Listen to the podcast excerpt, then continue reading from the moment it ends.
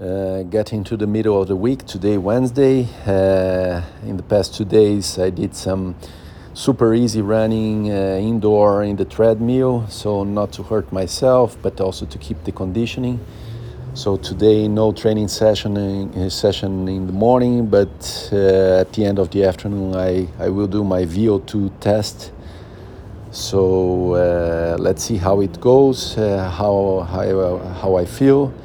Uh, for sure, I'm not uh, with top condition or at the top of my conditioning, but uh, I feel okay today. Uh, feel my body okay. Let's see how it goes. And nice because with that and the last exams that I have to do on Friday, I will complete the whole uh, list of exams and then get back to the doctor to evaluate. Yesterday it was really great because I went for first time in my life to the nutritionist. I, I loved the session.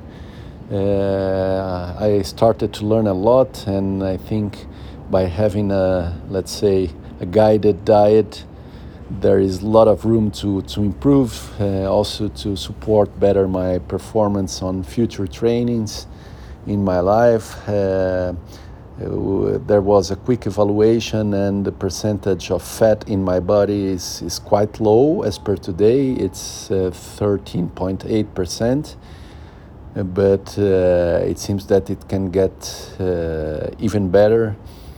So that I am even healthier or better prepared for my my schedule and plans ahead. So I enjoyed a lot. I think it's a journey that's just starting and I will learn a lot as well. So, liked a lot the session. Let's see how it goes, and yeah, that's it.